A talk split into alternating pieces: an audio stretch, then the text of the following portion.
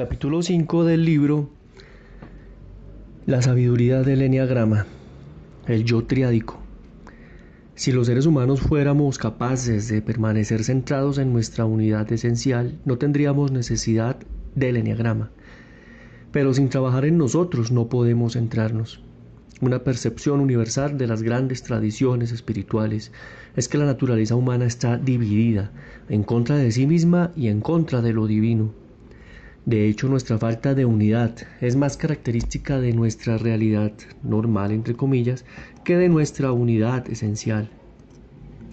Sorprendentemente, el símbolo del enneagrama toma en cuenta ambos aspectos de la naturaleza humana en su unidad, el círculo, y en la forma en que está dividida, el triángulo y la hexada. Cada parte del enneagrama nos revela verdades psicológicas y espirituales acerca de quiénes somos, profundizando nuestra comprensión de nuestra difícil situación a la vez que nos sugiere soluciones. En este capítulo examinaremos las principales formas en que se ha dividido la unidad original de la psique humana en grupos diferentes de tres. Los nueve tipos no son categorías aisladas, sino que están relacionadas de modos extraordinariamente ricos y profundos cuyos sentidos trascienden los tipos psicológicos individuales. Las triadas. Las triadas son importantes para el trabajo de transformación porque especifican dónde está nuestro principal desequilibrio. Representan los tres principales grupos de problemas y defensas del ego y revelan las principales maneras en que contraemos nuestra percepción y nos limitamos. Esta primera agrupación de tipos fundamenta en los tres componentes básicos de la psique humana, instinto, sentimiento y pensamiento.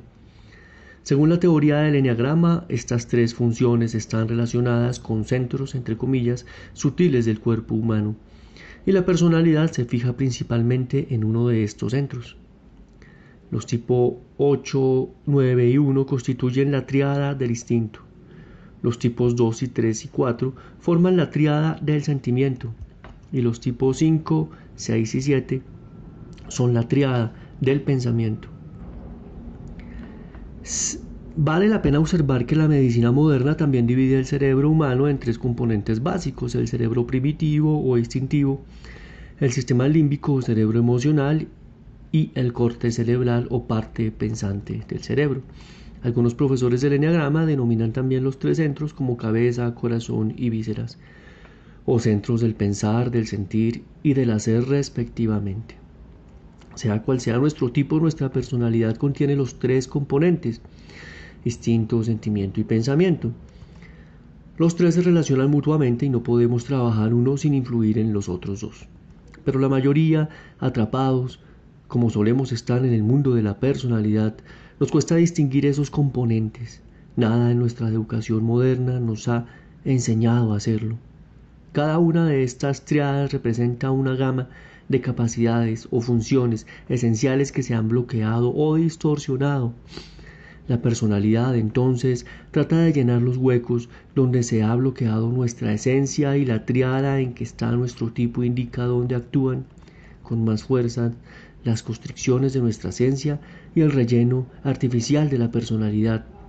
Por ejemplo, en el caso de una persona tipo 8, se le han bloqueado la cualidad esencial de la fuerza, entonces Interviene su personalidad, que intenta imitar la verdadera fuerza, hace que actúe con dureza y que se imponga a veces de modo no apropiado. La falsa fuerza de su personalidad ha tomado el mando y ocultado el bloqueo de la verdadera fuerza, incluso la propia persona. Mientras no comprenda esto, esta persona no podrá reconocer ni recuperar su fuerza esencial auténtica. De modo similar, cada tipo de personalidad reemplaza otra cualidad esencial por una imitación con la que se identifica y trata de hacer lo mejor posible. Paradójicamente, si el tipo de una persona está en la triada del sentimiento, eso no significa que tenga más sentimiento que los demás.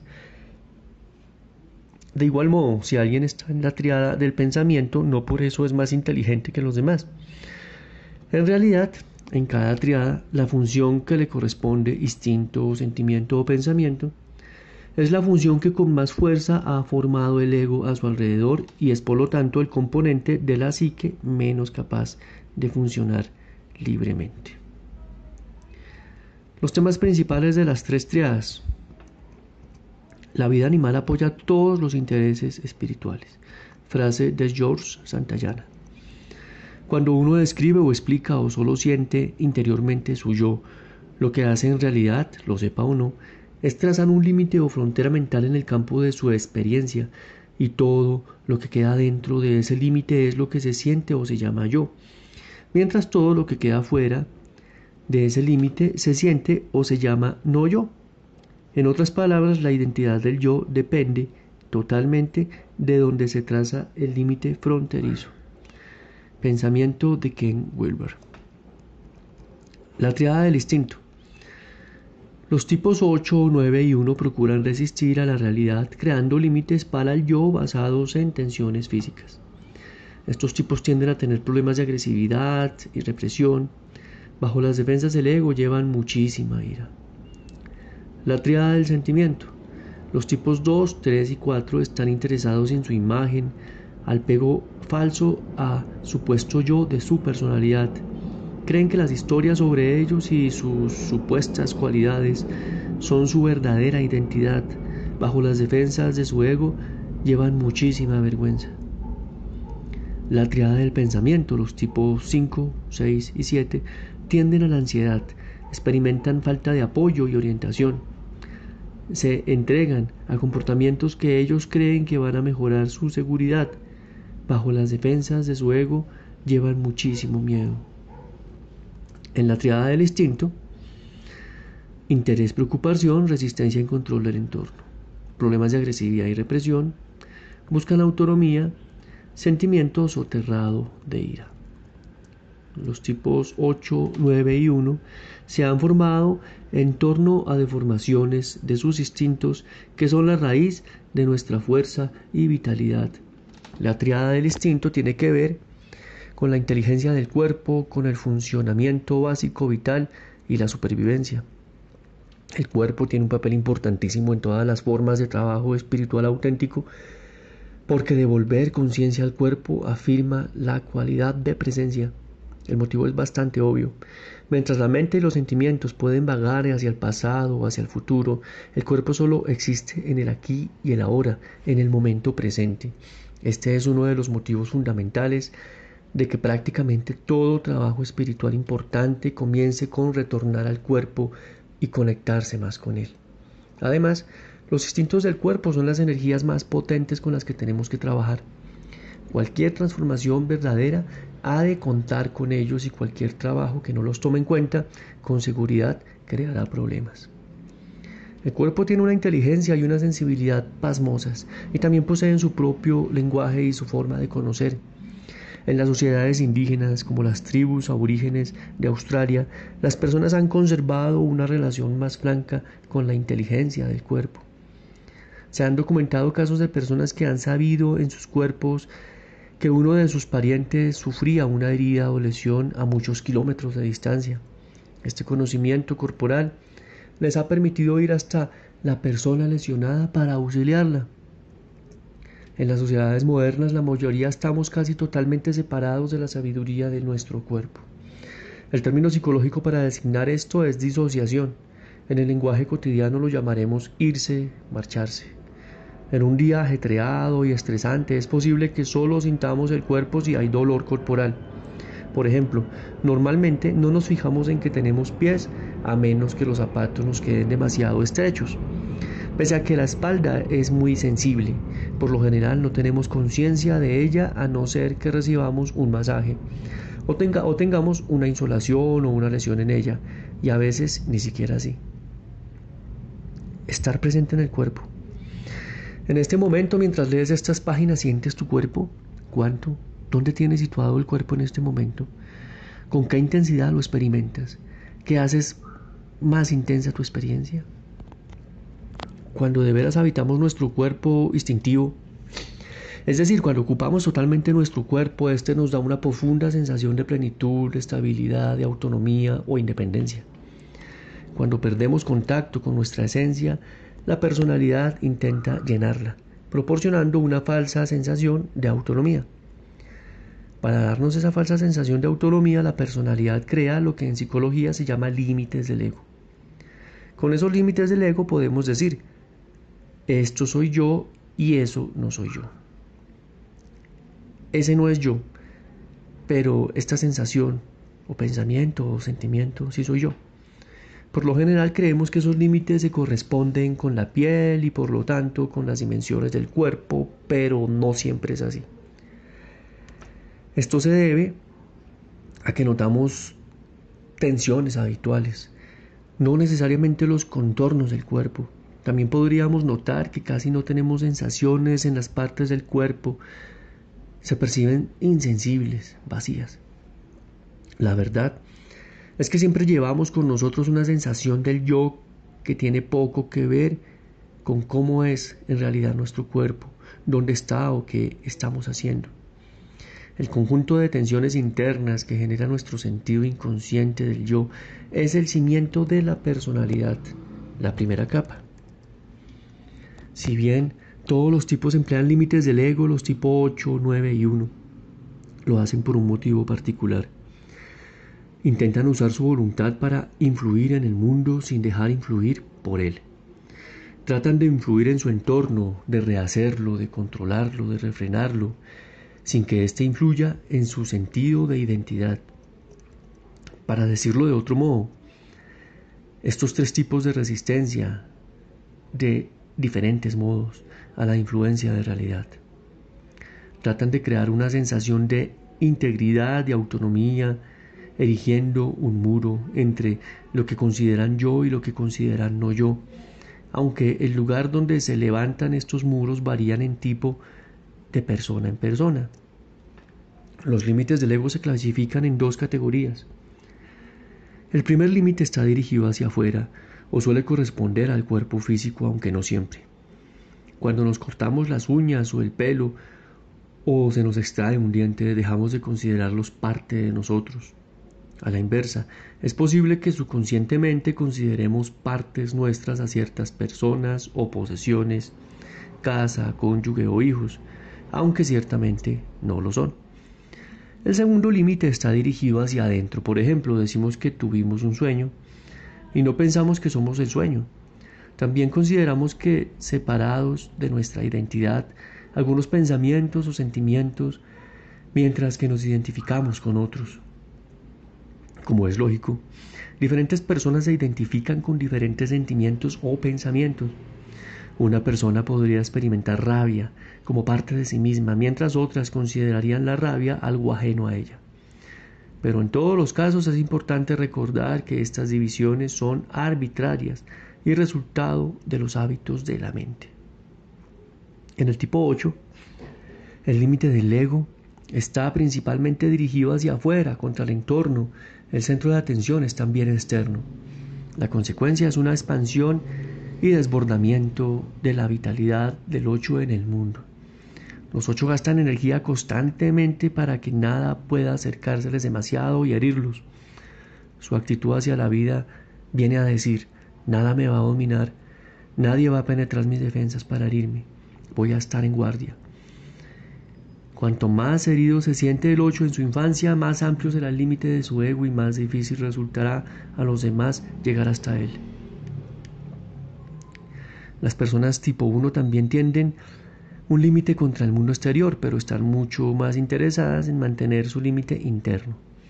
Todos tenemos aspectos que no aprobamos o de los que desconfiamos, que nos angustian y de los que deseamos defendernos. Los uno gastan mucha energía tratando de contener ciertos impulsos inconscientes, tratando de impedir que afloren a la conciencia. Es como si dijeran, no quiero ese sentimiento, no quiero tener esa reacción ni ese impulso. Generan muchísima tensión física para contener sus límites interiores y mantener a raya aspectos de su naturaleza interior. Direcciones de los límites del ego en la triada del instinto. El tipo 8, energía dirigida hacia afuera contra el entorno. Tipo 9, energía dirigida contra las amenazas internas y externas. Tipo 1 de energía dirigida hacia adentro contra sus impulsos interiores. Tipo 9, el tipo del centro de triada situado en el vértice del triángulo equilátero, trata de mantener límites en las dos zonas, en la interna y en la externa. En el ámbito interno, los nueve no quieren que ciertos sentimientos y estados alteren su equilibrio. Levantan un muro contra aspectos de sí mismos igual que los uno, reprimiendo potentes impulsos instintivos y emociones. Al mismo tiempo mantienen un fuerte límite contra el mundo exterior para no ser heridos igual que los ocho. Suelen entregarse a comportamientos pasivo-agresivos y hacen la vista gorda a cualquier cosa que amenace su paz. No es de extrañar que digan que con frecuencia se sienten cansados porque resistir la realidad en los dos frentes exige una enorme cantidad de energía. Si gastan la mayor parte de su vitalidad en mantener esos límites, no les queda para vivir e invertir más plenamente en el mundo. Cada uno de estos tres tipos tienen problemas de agresividad. Si bien los nueve tipos de personalidad son agresivos de modo diferentes, la energía de la agresividad es un componente esencial en la estructura del ego de los tipos de las triadas del instinto. A veces la agresividad va dirigida hacia ellos mismos y a veces hacia los demás. En el curso del trabajo psicológico o espiritual, esta energía agresiva suele surgir como una potente sensación de ira. La ira es la reacción instintiva a la necesidad de reprimirse, la necesidad de cerrarse y constreñir la vitalidad. Los ocho tienden a expresar su ira, los nueve tienden a negarla y los uno tienden a reprimirla. En la experiencia de un niño podemos entender con más claridad la función de la ira. Todos, consciente o inconscientemente, pensamos que de niños no tuvimos el espacio que necesitamos para desarrollarnos del todo. Cuando comenzamos a explorar este ámbito de la experiencia, descubrimos que bajo nuestro barniz de adultos reprimimos una rabia intensa a consecuencia de ese insulto a nuestra integridad esencial.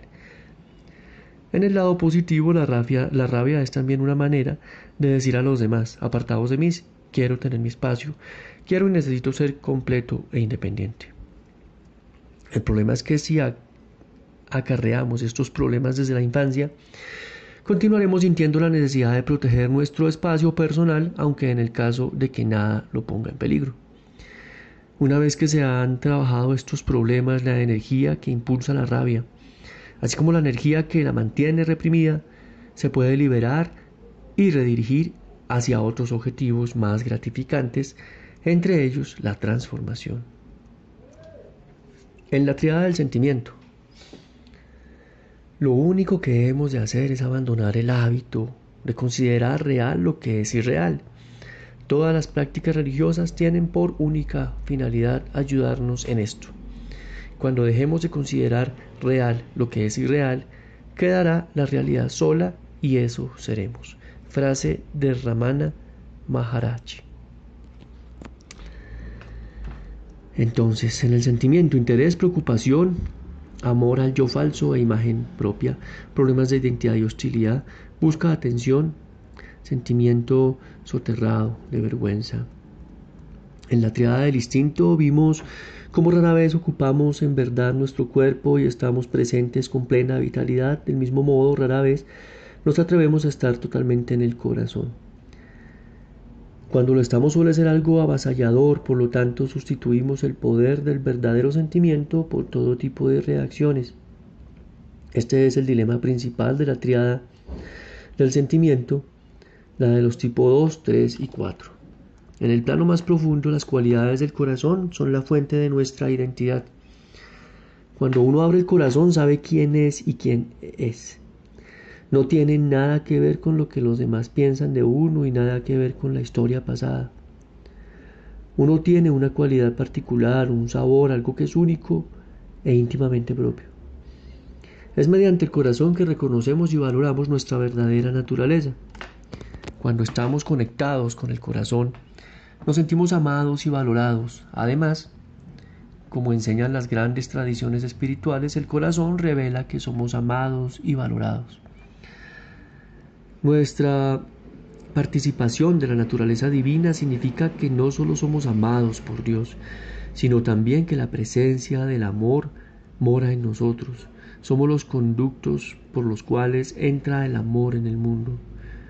Cuando tenemos cerrado y bloqueado el corazón, no solo perdemos contacto con nuestra verdadera identidad, sino que además no nos sentimos amados ni valorados. Esta pérdida es insoportable. Por lo tanto, interviene la personalidad para crear una identidad sustituta y encontrar otras cosas que nos den sensación de valía, generalmente buscando la atención y la afirmación externas en los demás. El centro del sentimiento. En estos momentos, mientras lees esta página, vuelve la atención hacia las zonas de tu corazón. Haz unas cuantas respiraciones profundas, tranquilas y siente el interior de tu pecho. ¿Qué sensaciones experimenta esa zona? Relájate y respira hondo y ve cómo sientes la zona de tu corazón. ¿La sientes cerrada, sensible, dolida? ¿Cuál es exactamente el sentimiento que experimentas? Si ese sentimiento tuviera color, forma o sabor, ¿cuáles serían?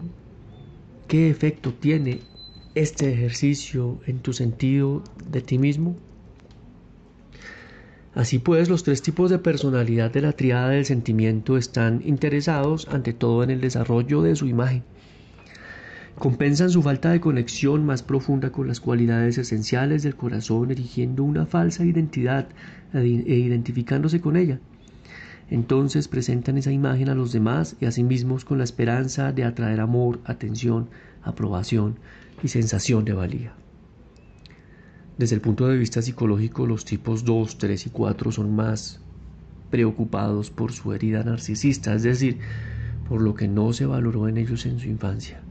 Dado que nadie se gradúa de la infancia sin una herida narcisista de cierta envergadura de adultos tenemos muchísima dificultad para ser auténticos los unos con los otros. Permanece el temor, una vez todo dicho y hecho, de que en realidad estemos vacíos y no valgamos nada. La trágica consecuencia de esto es que casi nunca nos vemos ni nos dejamos ver mutuamente, seamos del tipo que seamos. Reemplazamos lo que somos por una imagen, como si dijéramos al mundo, esta imagen soy yo, ¿te gusta, verdad? Es posible que los demás nos aprueben, es decir, que aprueben nuestra imagen. Pero mientras no nos identifiquemos con nuestra personalidad, siempre quedará algo más profundo sin validación. Los tipos de la triada del sentimiento nos presentan tres soluciones diferentes para este dilema. Complacer a los demás para caerles bien, los tipos 2 realizar cosas y sobresalir de algún modo para conseguir admiración y validación, los tipo 3, o tener una compleja historia sobre uno mismo y dar tremenda importancia a todas las características personales, tipo 4.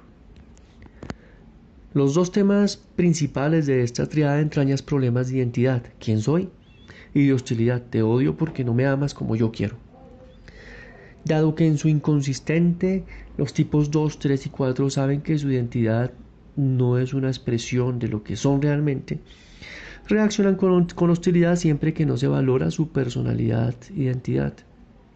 La hostilidad les sirve para desviar la atención de las personas que podrían poner en duda o subvalorar su identidad y para defenderse de los sentimientos más profundos de vergüenza y humillación. El tipo 2 busca valía en la buena opinión de los demás.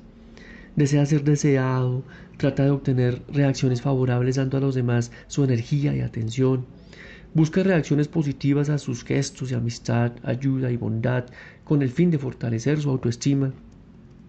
El enfoque de sus sentimientos es hacia afuera, hacia los demás, pero la consecuencia es que suele tener dificultad para saber qué le dicen sus sentimientos. También se siente a menudo poco valorado, aunque hace todo lo posible para ocultar la hostilidad que esa sensación le genera. El tipo 4 es lo contrario. Su energía y su atención las dirige hacia adentro para mantener una imagen basada en sentimientos, fantasías e historias del pasado. Su personalidad, identidad, se centran en ser distinto y en consecuencia suele sentirse distanciado de los demás tiende a generar y a sostener estados de ánimo o humor en lugar de permitir que surjan los sentimientos que están realmente presentes. Los cuatro menos sanos suelen considerarse víctimas y prisioneros de su pasado, creen que no tienen esperanza de ser de otro modo debido a todas las tragedias y abusos que han sufrido. Así también atraen hacia sí atención y lástima y por lo tanto cierto grado de validación. Los tipo 3 del centro de esta triada situado en el vértice del triángulo equilátero dirige su atención y energía hacia adentro y hacia afuera. A semejanza de los dos necesitan reacciones y opiniones positivas y validación de los demás.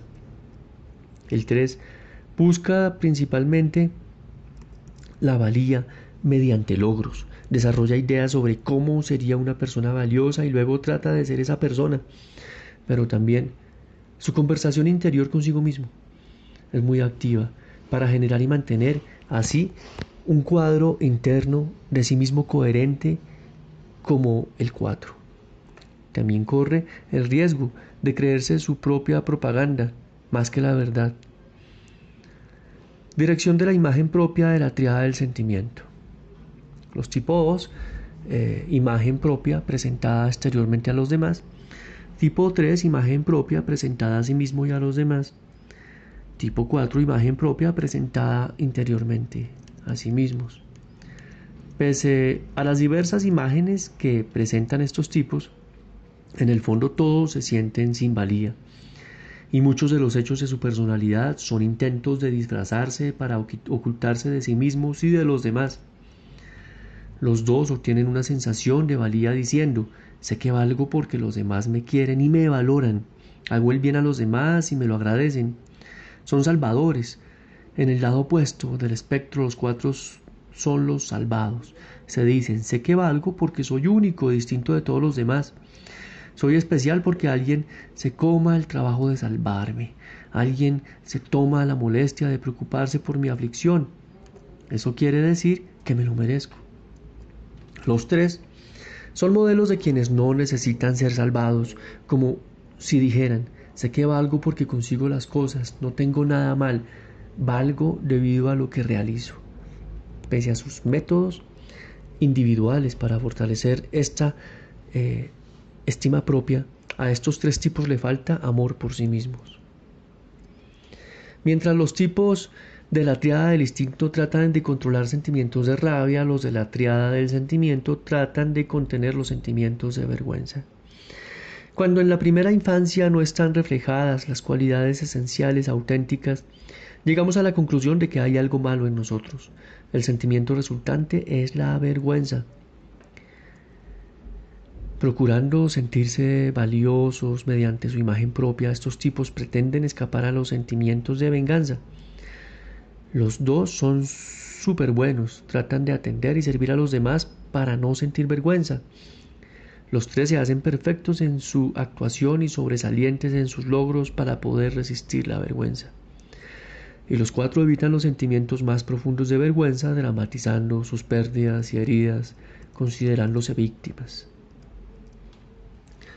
La triada del pensamiento. Hemos de estar dispuestos a liberarnos de la vida que hemos planeado para llevar la vida que nos espera. Frase de Joseph Campbell. La triada del pensamiento, interés, preocupación, estrategias y creencias, problemas de inseguridad y ansiedad, busca seguridad, sentimiento soterrado, miedo. Si la triada del instinto se ocupa de mantener un sentido de sí mismo y la triada del sentimiento de mantener una identidad personal, la triada del pensamiento se ocupa de encontrar sentido de orientación interior y de apoyo. Los sentimientos dominantes en los tipos 5, 6 y 7 son la ansiedad y la inseguridad. Para decirlo de otro modo, a los tipos de la triada del instinto les interesa resistirse a aspectos del presente, los tipos de la triada del sentimiento están orientados hacia el pasado porque se han construido una imagen a base de recuerdos e interpretaciones del pasado. Los tipos de la triada del pensamiento están más preocupados por el futuro, como si preguntaran ¿qué me va a ocurrir? ¿Cómo voy a sobrevivir? ¿Cómo prepararme para evitar que ocurran cosas malas? ¿Cómo avanzar en la vida? ¿Cómo arreglármelas? La triada del pensamiento se ha desconectado de los aspectos de nuestra verdadera naturaleza que en alguna tradición espiritual llaman mente callada. La mente callada es la fuente de orientación interior que nos da la capacidad de percibir la realidad tal como es. Nos permite ser receptivos a un conocimiento interior capaz de orientar nuestra acción. Pero así como rara vez estamos totalmente presentes en el cuerpo o en el corazón, rara vez accedemos a esa cualidad de la mente callada y espaciosa. Por el contrario, en la mayoría de nosotros la mente es una parlanchina y por eso hay personas que pasan años en monasterios o en retiros para callar sus mentes inquietas. En la personalidad la mente no está callada y no sabe, naturalmente. Vive tratando de inventar alguna estrategia o fórmula para poder hacer aquello que crea que le permitirá funcionar en el mundo. Direcciones de la huida en la triada del pensamiento. Los tipos 5, 6 y 7 no logran tranquilizar sus mentes. Esto es un problema porque la mente callada nos permite sentirnos enormemente apoyados. En la mente callada surge el conocimiento y la orientación interior y eso nos da seguridad para actuar en el mundo. Cuando están bloqueadas estas cualidades sentimos miedo. Sus reacciones al miedo distinguen a los tres tipos de la triada del sentimiento. El tipo 5 reacciona retirándose de la vida y reduciendo sus necesidades personales, se cree demasiado frágil y poca cosa para sobrevivir a salvo, del mundo. Y el único lugar seguro es en su mente. Por lo tanto, acumula allí lo que cree que le ayudará a sobrevivir hasta estar preparado para volver al mundo. Los cinco también piensan que no tienen suficiente para satisfacer las exigencias de la vida práctica. Se retiran hasta que logran saber algo o dominar alguna habilidad que les permita sentirse lo suficientemente seguros para salir del escondite. El tipo 7, por el contrario, se enfrenta a la vida y parece no tener miedo a nada. Al principio parece raro que los 7 estén en una triada a cuyos tipos eh, les afecta tanto el miedo, puesto que por fuera son muy aventureros, pero a pesar de las apariencias tienen muchísimo miedo, aunque no del mundo exterior tienen miedo de su mundo interior, de quedar atrapados en el dolor emocional, en la aflicción y sobre todo en el sentimiento de ansiedad. Por lo tanto, escapan sumergiéndose en la actividad y la expectación de la actividad. Inconscientemente, el 7 intenta mantener ocupada la mente para que no afloren sus ansiedades y dolores soterrados. Entonces, el tipo 5 huida hacia adentro por miedo y aspectos del mundo exterior. El tipo 6, huida hacia adentro para eludir amenazas externas y hacia afuera para eludir miedos internos. El tipo 7, huida hacia afuera por miedo a aspectos del mundo interior. En el tipo 6, el central de esta triada, situado en el vértice del triángulo equilátero, la atención y la energía están dirigidas hacia adentro y hacia afuera. Por dentro el 7 se siente angustiado, por lo cual se lanza la actividad externa y la expectación del futuro como el 7. Pero una vez hecho esto, finalmente teme cometer errores y ser castigado o abrumado por exigencias impuestas, de modo que como en el 5, se apresura a plegarse en sí mismo. Nuevamente lo asustan sus sentimientos y así continúa el ciclo reactivo en que la ansiedad hace saltar la tensión a su alrededor como una pelota de ping-pong. Los tipos de la triada del pensamiento tienden a tener problemas relacionados con lo que los psicólogos llaman la fase de separación del desarrollo del yo. En esta fase, alrededor de los dos o cuatro años de edad, los niños comienzan a preguntarse ¿cómo puedo dejarme de la seguridad y cuidados de mamá? ¿Qué es seguro y qué es peligroso? En circunstancias ideales, la figura paterna se convierte en apoyo y guía la persona que ayuda al niño a desarrollar habilidades e independencia. El centro del pensamiento. En este momento permítete relajarte y conectar más con las sensaciones e impresiones que estás sintiendo. Siente cómo es estar vivo y en tu cuerpo en este momento.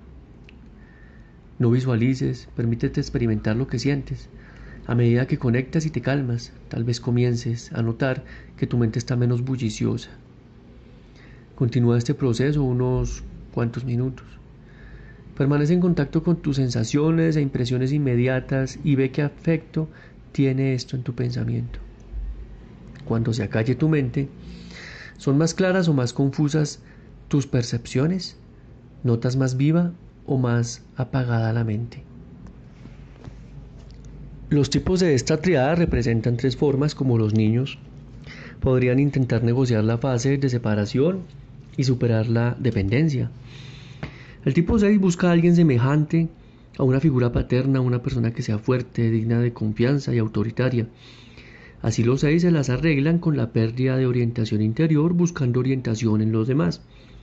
Buscan apoyo para independizarse.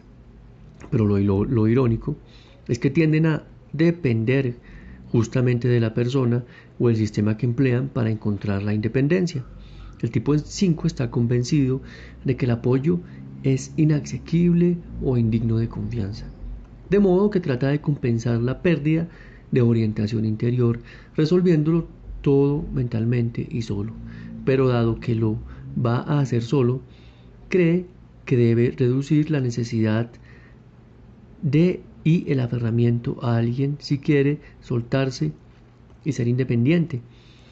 El tipo 7 trata de soltarse buscando sustitutos del sustento y cuidado maternos.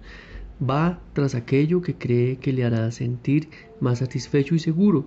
Al mismo tiempo, a la falta de orientación interior, reacciona probándolo todo, como si mediante el proceso de eliminación pudiera descubrir la fuente de sustento y cuidado que busca secretamente. Estilo social. Los grupos ornevianos. Los grupos ornevianos identifican el estilo social de cada tipo y también cómo cada tipo trata de satisfacer sus necesidades primarias. Corno lo indica su centro triádico. Conocer cómo tratamos inconscientemente de satisfacer nuestros deseos puede servirnos para desprendernos de potentes identificaciones y despertar. Personalidad y esencia, características opuestas. Personalidad, los dormidos. Y esencia, despiertos. Ese es el centro del pensamiento. En el centro del sentimiento está la orientación al futuro, charla mental, imaginario, soluciones, estrategia, dudas, ansiedad, miedo, expectación. Y está aquí y ahora, mente callada, orientación interior, conocimiento, claridad, apoyo y estabilidad, receptividad al momento presente. En el centro del instinto está la orientación al pasado, imagen propia, historia, emotividad, aferramiento a estados de ánimo, adaptación para influir en otros. Y está el aquí y el ahora, autenticidad, veracidad, compasión y comprensión, perdón y fluidez, dirigido por el interior. Hay unos límites, eh, la resistencia al presente, límites, tensión, aturdimiento, defensa, disociación, irritación.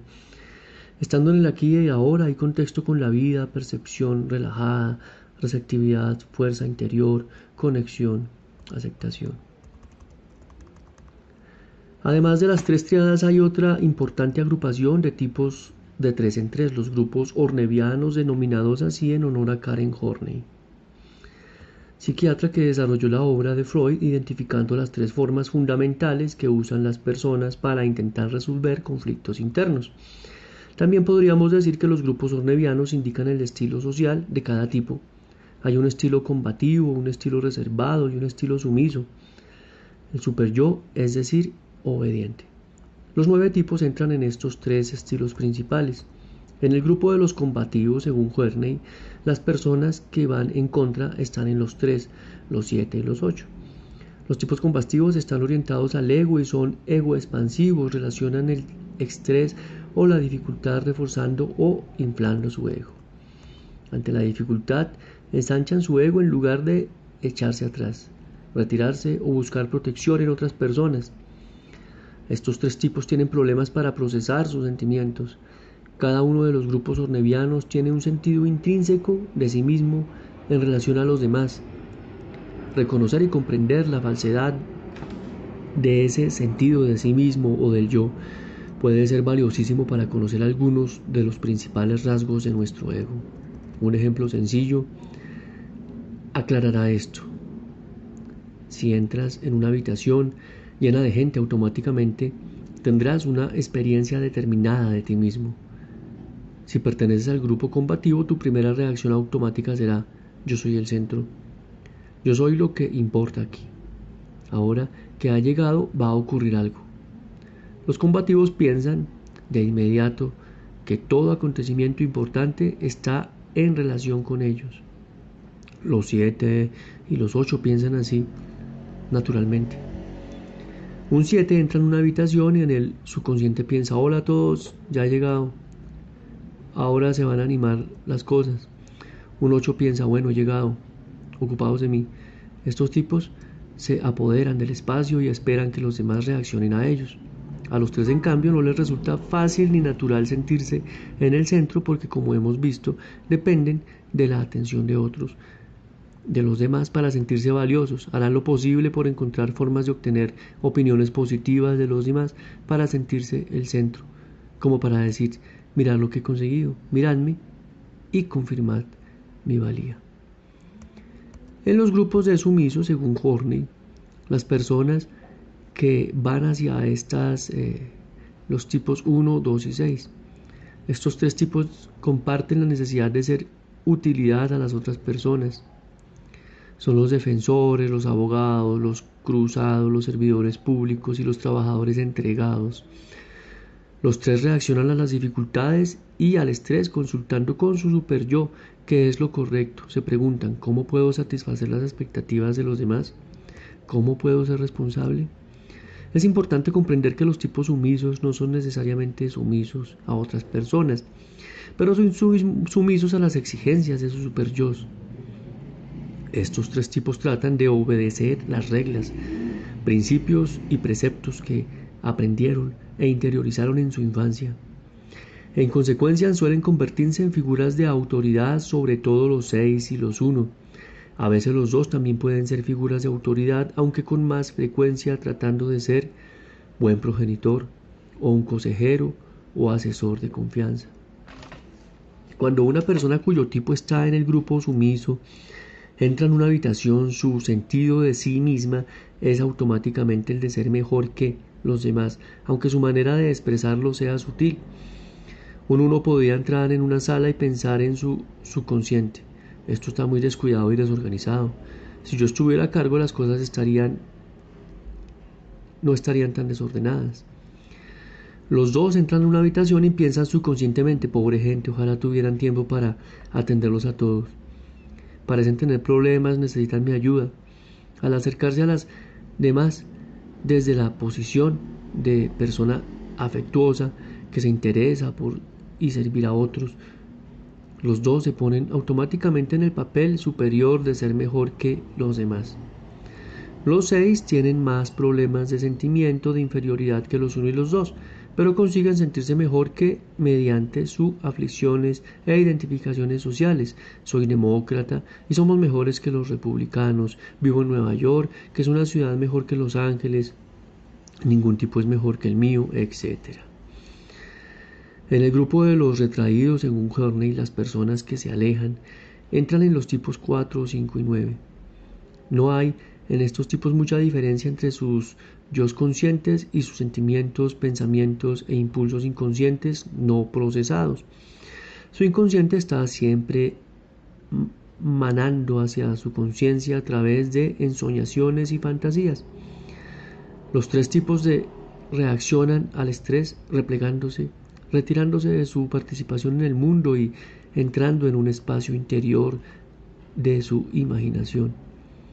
Los nueve se retiran a su refugio interior seguro y libre de preocupaciones. Los cuatro se retiran a un, a un yo fantástico, romántico e idealizado. Los cinco se retiran a un juego mecánico interior, complejo y cerebral. En el lenguaje corriente, todos se evaden y entran muy fácilmente en su imaginación. Estos tipos tienen problemas para permanecer en su ser físico y para salir de sus imaginaciones y entrar en acción.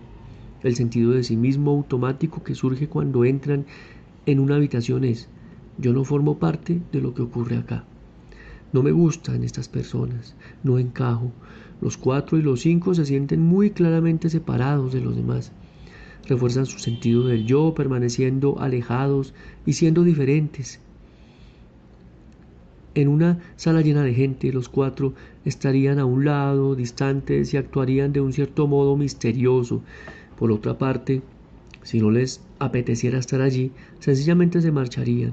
Sobre todo, dado que tienen poco desarrollo, su sentido de obligación social. Esto es demasiado para mí, sencillamente no estoy en forma para esto en este momento. A los cinco no les importa quedarse, pero se sentirán igual de felices en casa leyendo un libro o dedicados a algunos otros intereses. Si se quedaran probablemente se mantendrían a un lado observando a todos los demás. Tal vez participarían más si tuvieran un contexto, por ejemplo, graban la reunión, el acto o la fiesta con una videocámara. Los nueve podrían disfrutar de la reunión social e incluso participar, pero procurarían mantenerse libres, podrían asentir y sonreír mientras piensan en una tarde de pesca o podrían desconectarse casi del todo, limitándose a estar con alguien, dejando que la otra persona lleve la mayor parte de la conversación, escuchando en amable silencio o actitud de buen humor. Anteriormente en este capítulo vimos que las triadas nos dicen qué deseaba más en su infancia cada tipo. Los tipos de la triada del instinto deseaban ante todo autonomía. Buscaban la independencia, la capacidad de valer su voluntad y dirigir su vida. Los tipos de la triada del sentimiento deseaban atención, ser vistos y válidos por sus padres. Por último, los tipos de la triada del pensamiento deseaban seguridad, saber que su entorno era seguro y estable. Los grupos ornevianos hablan de la estrategia que emplea cada tipo para satisfacer sus necesidades. Los tipos combativos 3, 7 y 8 insisten en o exigen tener lo que desean. Su método es activo y directivo cuando van en pos de lo que creen necesitar. Los tipos sumisos 1, 2 y 6 intentan ganarse algo apaciguando a su super yo para obtener lo que desean, hacen lo posible por ser buenos chicos y buenas chicas y lograr así satisfacer sus necesidades. Los tipos reservados 4, 5 y 9 se retiran para obtener lo que desean, se desligan de los demás para ocuparse de sus necesidades. Si recorremos el enneagrama podemos unir estos tres grupos de un modo que caracterizan sucintamente la motivación y el estilo principal de cada tipo. Comenzando por los tipos de las triadas del instinto, vemos que los ocho exigen autonomía. Los nueve se repliegan para adquirirla, tener su espacio propio, y los uno intentan ganársela, pensando que si son perfectos, los demás no les pondrán obstáculos. Pasando a la triada del sentimiento, vemos que el 2 tipo sumiso, sumiso trata de ganarse la atención siendo servicial y atento con los demás. El tipo 3, combativo, exige atención, haciendo lo que sea por conseguir reconocimiento y atención. Y el 4, tipo reservado, se retira para atraerse la atención con la esperanza de que venga alguien y lo descubra. En la triada del pensamiento, el tipo 5 se retira para tener seguridad. Estaré a salvo si me mantengo apartado de los demás. El 6 trata de ganársela, estaré a salvo si hago lo que sea y lo que se espera de mí. Y el 7 le exige, voy a hacer lo que sea para sentirme seguro. Estilo de reacción. Los grupos armónicos. Los grupos armónicos son útiles para el trabajo de transformación porque indican cómo se las ingenia cada persona cuando no consigue lo que desea según la triada en que está. Así se pone de manifiesto la forma fundamental como se defiende la personalidad de la pérdida y la decepción. También hemos descubierto una tercera forma importante de agrupar los nueve tipos, a la que hemos llamado los grupos armónicos. Por cada tipo armónico, los situados en los vértices del triángulo equilátero 3, 6 y 9, hay dos tipos secundarios que se les parecen mucho de numerosas maneras, y a causa de estas similitudes entre estos tipos se producen repetidamente identificaciones erróneas. Por ejemplo, los nueve suelen identificarse de forma errónea con los dos y los siete.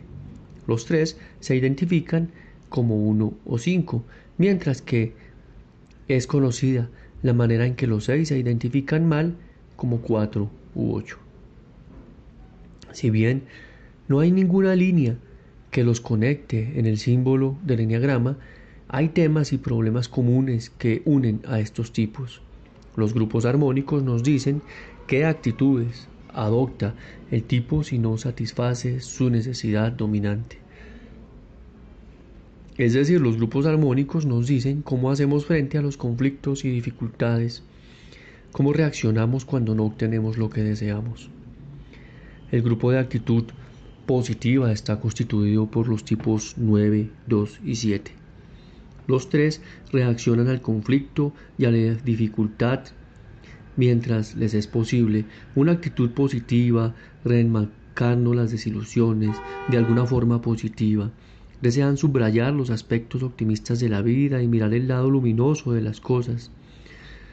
Los tipos son reforzadores de la moral o ánimo que disfrutan ayudando a otras personas a sentirse bien porque desean continuar sintiéndose bien ellos. No tengo ningún problema. A estos tipos les cuesta encarar su lado oscuro, no quieren adentrarse en nada doloroso o negativo de sí mismos. Además, según cuál sea el tipo, cada uno tiene dificultad para equilibrar sus necesidades con las necesidades de los demás. Los dos se centran sobre todo en las necesidades de los demás, los siete se centran en sus propias necesidades y los nueve se centran en las de los demás y las propias, aunque con la consecuencia suelen ser que les cuesta satisfacer a todos. Temas principales del grupo Actitud Positiva. Da importancia, el 2 le da importancia a la imagen propia positiva. Soy una persona bondadosa y afectuosa, se centra en sus buenas intenciones. Evita percibir sus necesidades, sus desilusiones y su rabia. Y sus problemas son con necesidades de excesiva importancia a las necesidades de los demás, desatiende las propias. Los siete da importancia a experiencias positivas, disfrute, actividad, entusiasmo y diversión. Evita percibir su sufrimiento y vacío, su papel en la generación de sus sufrimientos para ella y los demás. Y los problemas son de excesiva importancia a sus necesidades, a menudo siente como una carga las necesidades de los demás. Los nueve dan importancia a las cualidades positivas de los demás y de su entorno idealizando el mundo. Los nueve evitan percibir los problemas con sus seres queridos o su entorno y su falta de desarrollo. Y sus problemas son con necesidades, se sienten abrumados por sus necesidades y las de los demás. No desean defenderse a ninguna de las dos. El grupo de competencia está formado por los tipos 3, 1 y 5. Estas personas han aprendido a hacer frente a la dificultad dejando de lado sus sentimientos personales y esforzándose por ser objetivas, eficaces y competentes. Dejan en segundo plano sus necesidades subjetivas y sus sentimientos e intentan resolver los problemas con lógica y esperan que los demás hagan lo mismo. Estos tres tipos tienen también problemas relacionados con el trabajo dentro de los límites de una estructura o sistema, cómo funcionar, cómo funcionar dentro de un sistema, cómo aprovecharlo en mi beneficio, me va a impedir hacer lo que deseo. La actitud de estos tipos hacia los sistemas surge de su relación con la familia. No saben muy bien cuándo desean dar o negar de sí mismos a los valores del sistema. Los uno actúan según las normas, siguiéndolas tan bien que nadie puede atreverse a poner en duda su integridad. Los cinco, por el contrario, tienden a actuar contra viento de las normas y los tres desean actuar de las dos formas, beneficiándose de las normas y estructuras y evitando restricciones. Los temas principales del grupo de competencia son, para el tipo 1 pone énfasis en ser correcto, organizado y sensato, se centra en los valores y en mejorar y conocer las reglas. Controla los sentimientos, mediante la percepción y la negación, los sentimientos, la canalización hacia la actividad, haciendo las cosas a la perfección, también expresa el control de los sentimientos mediante una rigidez física, corporal. Relaciona con el sistema, desea trabajar con el sistema, intenta ser buen chico o buena chica y le irritan las personas que no respetan las reglas. En el tipo 3, Pone énfasis en ser eficiente, capaz y sobresaliente, se centra en los objetivos, en ser pragmático, en saber cómo presentarse. Le gusta controlar mediante la percepción y centrando su atención en tareas, manteniéndose activo en la consecución, eh, compensa eh, los sentimientos dolorosos, mira a los demás para saber qué sentir. Y se relaciona con el sistema, desea trabajar con el sistema, pero también le gusta estar fuera de él, ajustado a las reglas, a su beneficio, buscando atajos. Los cinco ponen énfasis en ser expertos y tener información profunda, se centran en el proceso, los hechos, objetivos y en mantener la claridad e imparcialidad. Controlan sentimientos apartándose de ellos, manteniéndose preocupados, irracional como si sus sentimientos los sintiera otra persona y se relacionan con el sistema rechazando el sistema y desean trabajar por su cuenta fuera de él. No soporta mucho las reglas ni los trámites. El grupo de reacción eh, lo forman los tipos 6, 4 y 8. Estos tipos reaccionan emocionalmente a los conflictos y problemas y tienen dificultad para saber hasta qué punto confiar en otras personas. Necesito que sepas cómo me siento respecto a esto. Cuando surge un problema, estas personas buscan una reacción emocional en los demás que refleje su preocupación. Desean que la otra persona iguale su estado. Esto me molesta, debería molestarte a ti también. Los tipos de este grupo tienen gustos y aversiones muy marcados y en caso de problema consiguen que los demás se enteren. En los conflictos necesitan encarar sus sentimientos primero y una vez logran hacerlo, por lo general las cosas se calman con bastante rapidez y permanentemente. Pero si no consiguen desahogar sus sentimientos pueden volverse cada vez más resentidos y vengativos.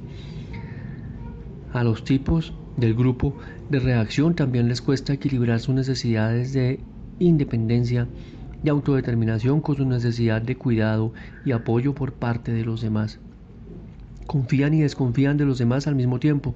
Aceptar el apoyo y el afecto de otras personas es un deseo profundo para ellos, pero piensan que hacerlo significa perder el control de sí mismos, sus circunstancias. Temen ser traicionados y necesitan ver la actitud y las reacciones de las personas para saber qué reacción están con ellos. O bien buscan consejo y orientación, relación padres-hijos, o los desafían, rebeldía. En el subconsciente los cuatro desean que hagan de padres con ellos, mientras los ocho desean tener el papel de padres y proveedores. Los seis desean ambas cosas.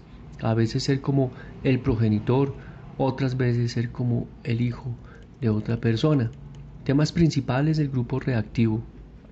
El cuatro Busca un salvador, alguien que lo atienda y que lo apoye su vida, sus sueños, desea ser visto. Teme el abandono, que nadie se cuide de él, no tener apoyo suficiente para encontrarse y ser el mismo.